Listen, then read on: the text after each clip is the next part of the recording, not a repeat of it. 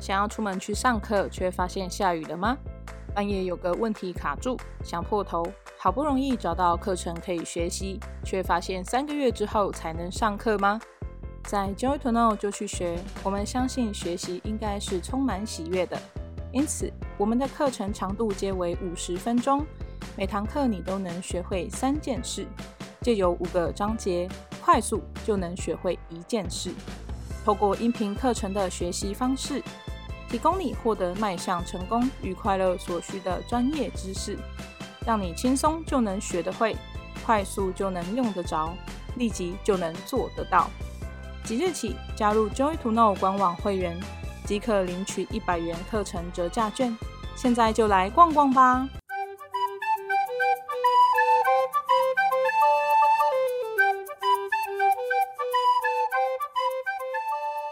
欢迎大家收听我们这一集的就要播，我是 JTK 公关课长肖米勒。今天要聊什么呢？要带你进入一个大自然的生物环境，是不是光是想象一下就觉得心情变好，人也轻松起来了？我们今天邀请到张迪文 David 老师，他目前从事摄影和音讯专业，可以说是影音的多媒体专家。但是很特别的是，他今天要跟我们讨论的主题是蝴蝶。我相信听到这集广播的你已经有点好奇，这样一位多媒体专家如何在生物的主题上展现他的专业。现在，让我们来欢迎 David 老师。David 老师你好，嗨，线上朋友大家好，Miller 你好，你好，我是 David 张迪文。David 老师你好，很高兴你来到我们九幺播。David 老师，我其实对于这个主题非常的震惊诶，你是如何开始对蝴蝶产生兴趣的？呃，对蝴的概对蝴蝶的概念一直停留在中小学的课本认知，呃，算是一种机缘吧。二零一四年突然被蝴蝶选中为寄养家庭，是。那我本身是摄影专长，所以加上我的好奇心。然后就开始展开延续不断的蝴蝶寄养连续剧，太厉害了，这也算很神奇的一件事哦。真的哎，怎么怎么，我从来真的很少，嗯，可以理解到原来蝴蝶真的可以靠人工饲养这样。好，那你一开始遇到问题的时候，你是怎么找出解决方法，或是找出自己困惑的解答？嗯，二零一四年那个时候，其实网络还不像现在这么普及啦。那资讯的获取、搜寻比较没有办法现在那么的全面化，是。所以那个时候，大概通过网络这样子找，大概只能都是片段的资讯，所以就用自己理解的方式蒙着养。然后一批一批养殖当中去观察、记录、改进，就慢慢累积自己的养殖经验，是这样子。对，哇，是不是还需要去翻百科全书之类的会吗？需要。呃，对啊，对啊，就是到处找资料这样子啊。哇，是，真的是不简单呢。那当你开始了解蝴蝶以后，迪文老师家里有小孩嘛？那我很有有，有，我有点好奇，说，哎，那孩子看你在养这些蝴蝶啊，那会不会说？会对他们对于生物这一块的兴趣，就是产生什么样的改变？因为哦，我坦白说，我自己我的生长环境，所以我对生物以前其实我是没什么交集的。嗯哼，对，其实很正常啦，因为我们如果如果说了你没有走进大自然的习惯的人，呃。大概比较会有这方面的缺陷呐，哦，那像我自己以前是大自然的接触是还好，但是因为以前念书就是念书嘛，他比较不会去想说，哦，我我们现不会像现在的教育说会有很多元化，你也懂嘛，哈，以我这个年纪那个背景，所以。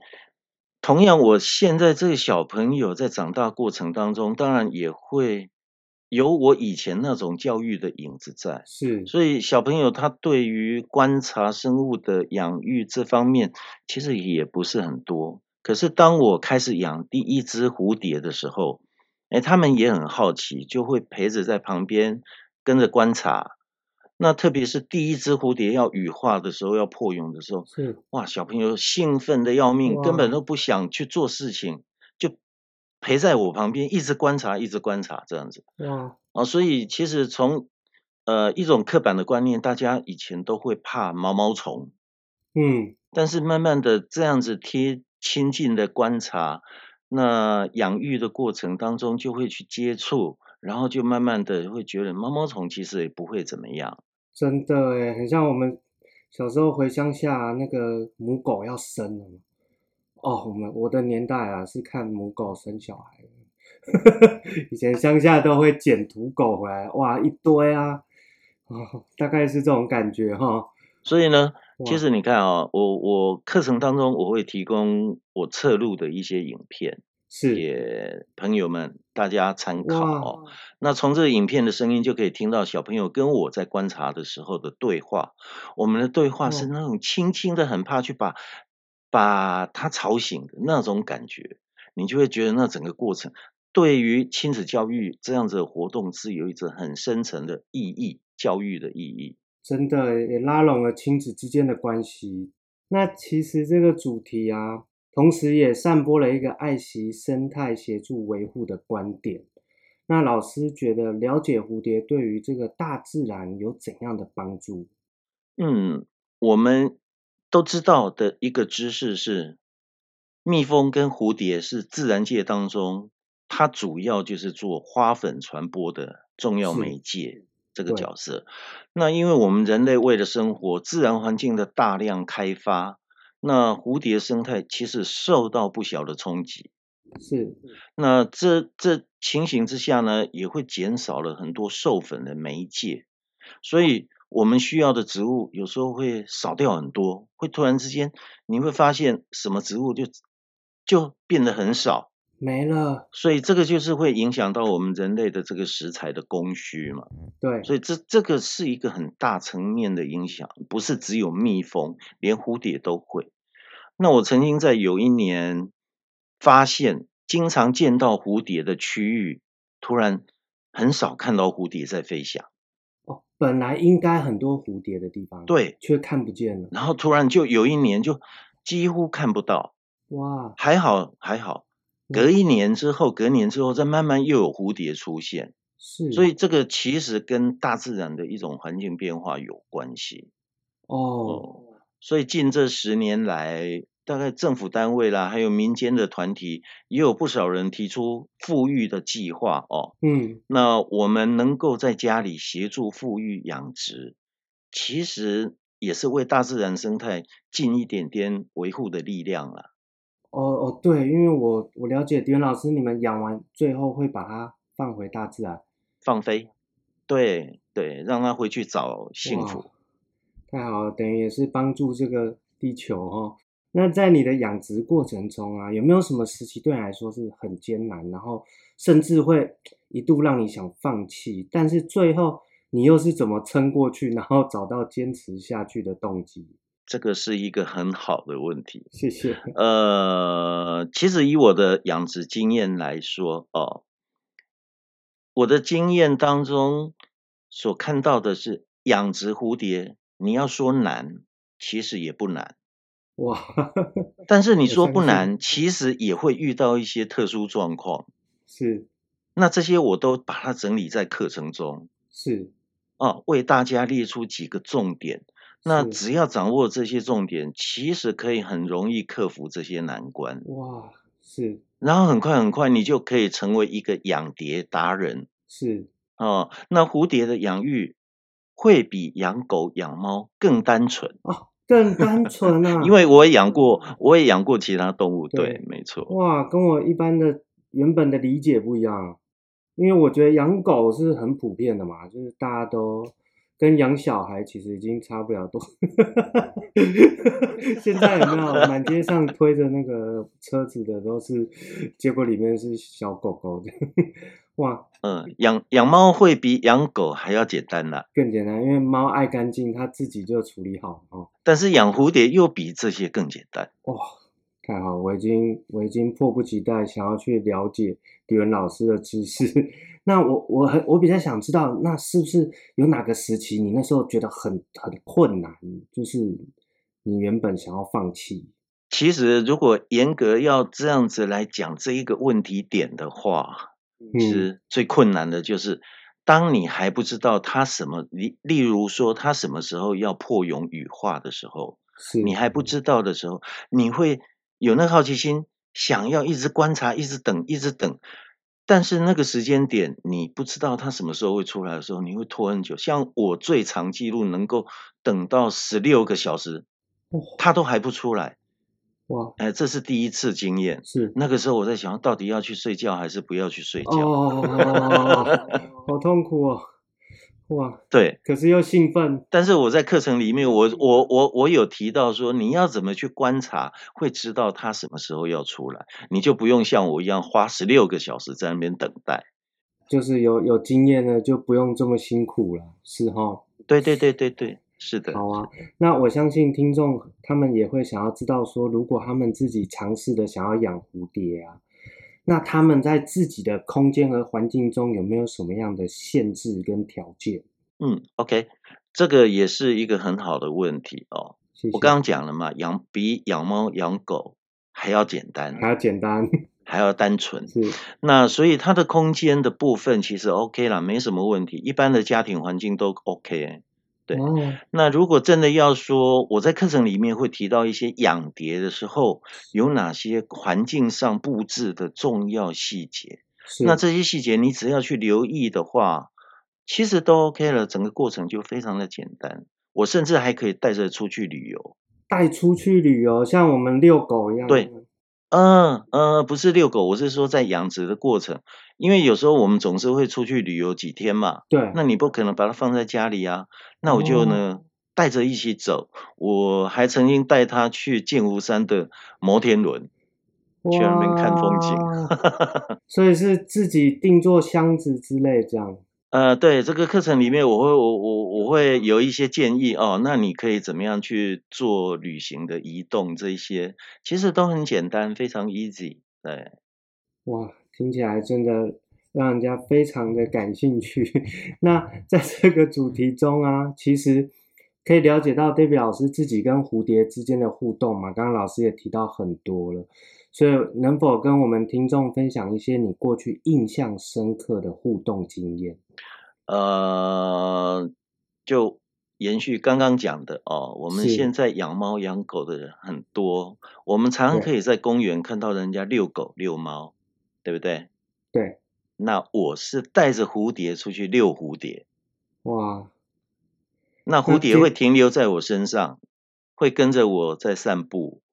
那你想说哦，所以你是可以放出来的，所以像像鹦鹉那种概念，嗯，对对，你想这种情境是不是很特别？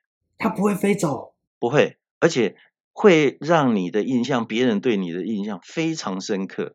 对，你已经让我印象非常深刻了，哇！我，我曾经这最近不是疫情吗？对，那我带出去放的时候，我们会戴口罩嘛，嗯，我就让它停留在口罩上。啊！大家都看到，哇的，我的口罩非常特别，是真正的 蝴蝶停在上面。是，所以课程的附件呢，我会提供我跟蝴蝶的合照照片，也有会有这样子情景的照片，非常特别。哇塞，我我还我敢说在箱子里耶，结果是不是可以放出来跟着你走的。哇，这真的太厉害了。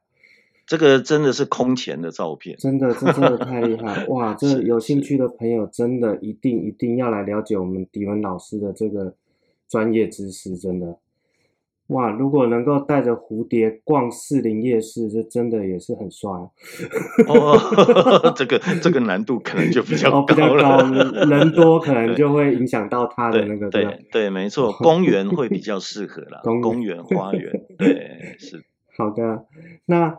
最后啊，关于蝴蝶这个主题，David 老师，你还有什么想跟我们听众分享的吗？呃，因为我是摄影师啦，所以观察细节是变成是一种工作的习惯。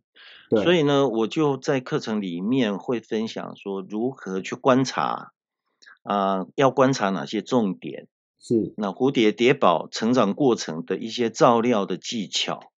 哦，那成蛹的前后的环境要怎么安排，它会比较安全。那羽化之后，你要怎么跟它合照，这个是重点。是，就像我刚刚讲的，我可以带着去散步，那怎么安全的放飞，让他们去找幸福？其实这是有一些阶段性的重点，我在课程里面都会讲的非常清楚。是，哦，那我就是把这将近十年的养殖经验，按照成长的顺序。纳入课程当中，哇，那呃，养殖蝴蝶呢，它的过程其实我觉得是培养一种责任感呐、啊。哦，如果家里有小朋友的话，可以有这样一个效果，而且还能够贴近观察生物变化的过程。这个是呃，我们很难在网络上找到相关的影片可以看。对，对，那你可以在这过程当中体会出生命。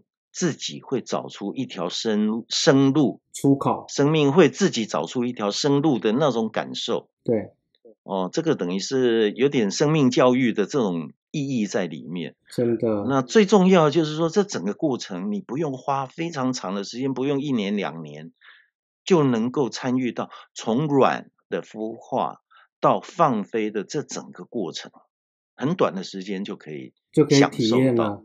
对对对对对。哇，没错，我们迪文老师都把路铺好了，只要等着有兴趣的朋友来使用就可以了。嗯嗯嗯，哇，太棒了！我相信，我相信大家如果参加这个课程的话，应该很快都会成为养蝶达人了。真的，这个难度真的不高。对，我我还蛮期待，就是哎，之后在公园看到很多人在遛蝴蝶。嘿嘿，希望这样子，哦，那我们就会知道，嗯、哇，是这是我们迪文老师的贡献。是不不要这么说，我只是尽一份力哦，哦。这真的不简单呢，这不是一份力这么简单而已。哇，今天真的非常谢谢 David 老师跟我们分享这个特别的主题。我自己哦，也真的是第一次对蝴蝶有这么深层的了解了。相信听众朋友也会因此对蝴蝶产生高度的兴趣。就光是可以把蝴蝶放出来跟着自己走，我觉得就引起很多听众朋友的高度兴趣哦。是是是，没错，这个很特别，非常特别。是，所以呢，David 老师在我们的 JTK 上架了一个新课程。那课程名称，我们请 David 老师跟我们听众说一下吧。好的，这个课程名称呢，叫做。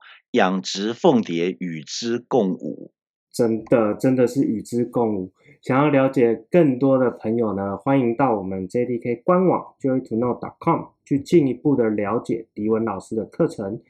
从中呢，其实我有看到关于迪文老师更深一层，我对迪文老师的了解，就是我看到迪文老师他坚持学习了解自己想要了解的事物，就是不论是摄影啊，或是音乐的专业。还有我们这次所讨论的蝴蝶，其实迪文老师这点真的很值得我们学习。就是因为我我从小到大，其实我我觉得了解生物，本来我认为是一件很困难的事。是。但是从迪文老师身上，我突然发现，了解生物真的是坚持，你就是真的可以学会，而且对它真的可以有了解。所以。想要了解迪文老师的知识呢，那就只有来上这堂课的你才能真正的体验到。那喜欢这集就要播的朋友，可以帮我们分享或留言回馈。那我们下次见，迪文老师，我们跟听众说拜拜。OK，see you，拜拜。